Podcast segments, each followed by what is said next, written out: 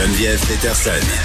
Brillante et éloquente, elle expose toutes les facettes de l'actualité. Vincent Dessoureau est là. Salut Vincent. Salut. Denis Coderre qui est sorti de sa tanière, qui se retire de la vie politique. Ouais, ça a pris euh, quand même cinq jours. Les gens étaient inquiets. Euh, ouais, ben, on se doutait bien là, qu'il se tairait, euh, que le coup était très, très difficile pour Denis Coderre à, à bon, à la défaite a été dure à avaler. C'est ça, dure à avaler. Euh, là, donc, et on s'attendait à ce qu'il nous annonce qu'il n'allait pas être chef de l'opposition. Le chef de l'opposition municipale, c'est pas euh, le même rôle qu'au qu'au provincial.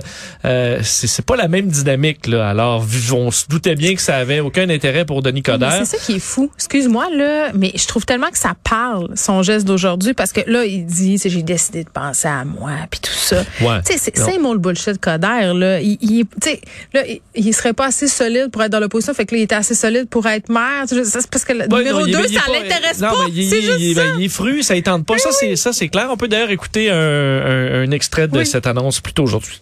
Chose certaine, je leur ai annoncé que je ne sais, que je quittais la vie politique. Donc, je ne serai pas chef de l'opposition. J'ai donné 40 ans de ma vie. Euh, j'ai pris du temps pour moi, pour réfléchir.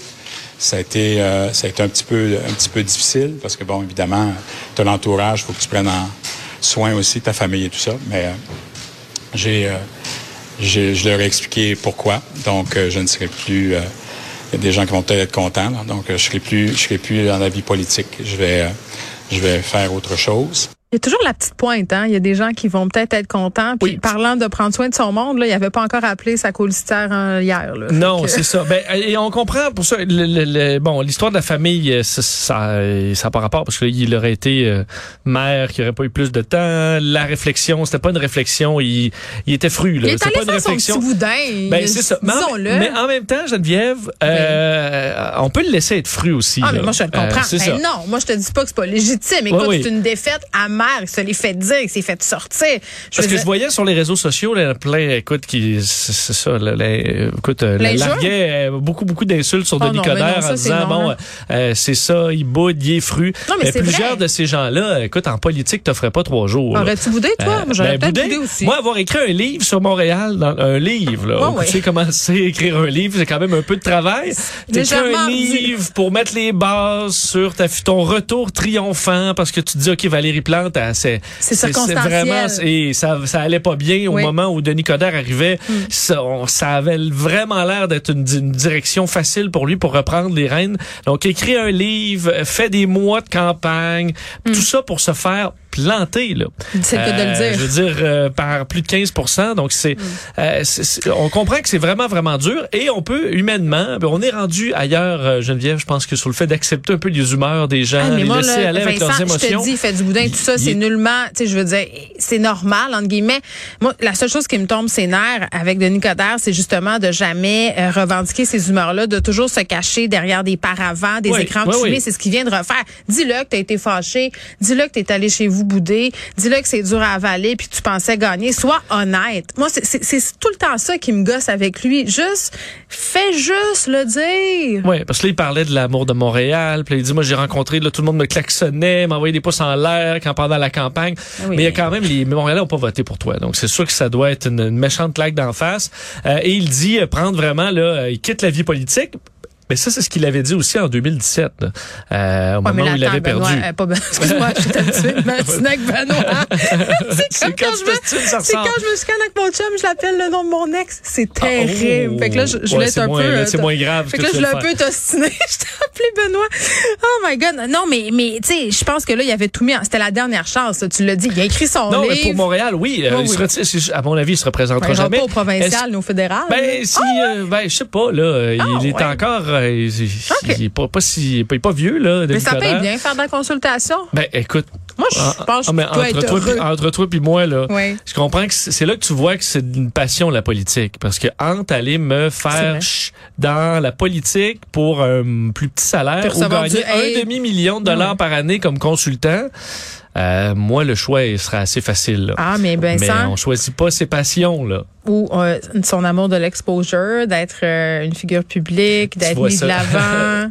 C'est- une drogue, être une personnalité publique. Oui, mais il va rester une personnalité publique, même Ouais. s'il reste euh, On verra. consultant. Mais il semble vraiment prendre ça comme, écoute, un- c'est un train qui lui a passé dessus. Il, re- il revenait dès qu'il y avait une question là euh, sur euh, sur des regrets, euh, ses sentiments. Écoute, les yeux pleins d'eau. Il Hmm. Oh. était, il est vraiment, vraiment, vraiment Bien sûr, affecté. on lui souhaite bonne chance pour la Ouais, suite. absolument. Euh, complètement hors sujet euh, de la politique, Vincent, c'est vendredi. Oui. Donc, un petit sujet léger. Le sexe sur la plage qui nuirait euh, aux écosystèmes. Oui, et écoute, à- aux deux écosystèmes, là, je Oui. pense, les- les- parce qu'il y a l'écosystème naturel, et, et le nôtre. l'écosystème, moi, peut-être de la Est-ce femme. que tu parles de la flore vaginale, Ben, euh, Vincent? ben, quand- euh, flore ça, vaginale. la flore vaginale. On va arriver à la flore. euh, le- euh, tantôt, là, on va commencer par flore rouge. et faune. Même pas, même pas. Euh, donc, é- écoute, il y a des chercheurs Mm. qui, qui ont travaillé sur des euh, les dunes des îles Canaries, un coin qui est visité par 14 millions de touristes en temps normal hors Les- Ça COVID. invite au coït, c'est très joli. Euh, ouais, et c'est un coin qui est festif, euh, où il y a d'ailleurs, il y a, on dit, euh, 15 des, des touristes sont des hommes homosexuels qui vont là parce que c'est assez euh, gay-friendly comme destination, populaire chez les lesbiennes, populaire chez les couples hétérosexuels. Ben, chez tout le monde, finalement. ben, qui là, font les, dans l'échangiste. Disons, les gens un petit peu plus peut-être olé olé. les gens dans- intéressants. des, des jeunes aussi. Ok. Ils vont là pour faire la fête. C'est plus, on dirait, touchy des vacances aux îles Canaries, faut Ok. croire.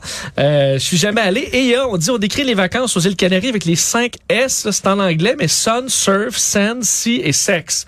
Donc, le soleil, le surf, le sable, la mer et le sexe. Ben. Et beaucoup de sexe dans les dunes. Donc, Moi, je suis une fille qui aime mon confort. hein. Les affaires de sexe Ouais. dans la douche, puis Ben- dans la piscine, puis sur la plage, là. surtout, on s'entend, je suis sûr que c'est plus beau en, dans, écrit dans un livre. C'est ça, les fantasmes, c'est fait pour être euh, fantasmé, non pour être vécu, C'est ça. Dans la vraie vie, moins. Mais av- avant de tomber euh, avant- sur les difficultés là, comme telles de faire l'amour dans le sable, Oui. il y a euh, les dommages que ça fait à l'écosystème. Donc, des chercheurs se sont déplacés sur les dunes de Maspalomas, une des dernières barrières naturelles. là. Donc, des dunes, mais des dunes, il y a du sable, mais aussi les plantes qui permettent de garder tout ça en place, protègent contre l'érosion, euh, changement climatique et compagnie. Et on se rend compte que euh, les, la- la- le sexe dans ces dunes-là détruit... Euh, des, en fait, ils ont vu là, déjà 62 000 Mais c'est quoi? C'est la cyprine puis les déjections masculines Ben, de sperme? Il y a beaucoup de choses. C'est que là, déjà, on se frotte des plantes. Il y en a qui On arrachent, qui arrachent des plantes pour se faire un nid douillet, euh, qui vont déplacer de la végétation, des, se Ouais, faire on des pas des de là, de. Mais il y a des zones, il y a, je voyais en photo, là, vraiment des gens qui se font une espèce de gros nid, puis là, au milieu, pour pas que les gens les voient, euh, Ouais, vont les faire gens sont bien colons. Allez à l'hôtel, la gang. Et euh, 10 espèces de plantes, dont plusieurs sont très importantes pour la stabilité des dunes, sont, euh, sont détruites par cette activité-là. Et en plus, pour ajouter à ça, les lézards bouffent des capotes et Oh meurent. non, mais ça, c'est cave, là, si c'est Alors, capote, par exemple. plusieurs euh, espèces animales finissent par euh, manger un, un vieux condom sale. et, Ah, euh, quelle mort horrible. Et ils meurent de ça. Donc, ça détruit les plantes, ça détruit euh, des animaux et euh, cause beaucoup de problèmes. Alors, eux disent, on n'est pas contre ça, mais il faut que les gens soient Ben, avisés. Ouais. Euh, au pire, allez-y uniquement dans le sable et pas dans le sable avec de la végétation qui semble être le choix numéro un. Mais ce qui amène à, c'est quand même dangereux, ben dangereux. Il y a des risques sur euh, le, le- la sexualité dans le sable en temps normal. Oui. Euh, je suis allé voir là, le travail de certains experts.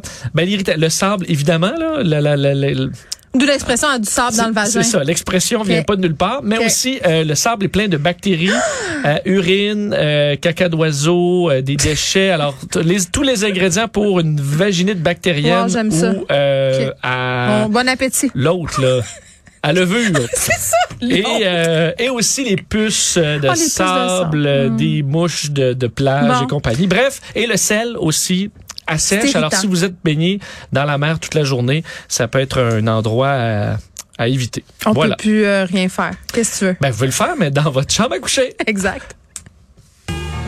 Blue jeans sur la plage,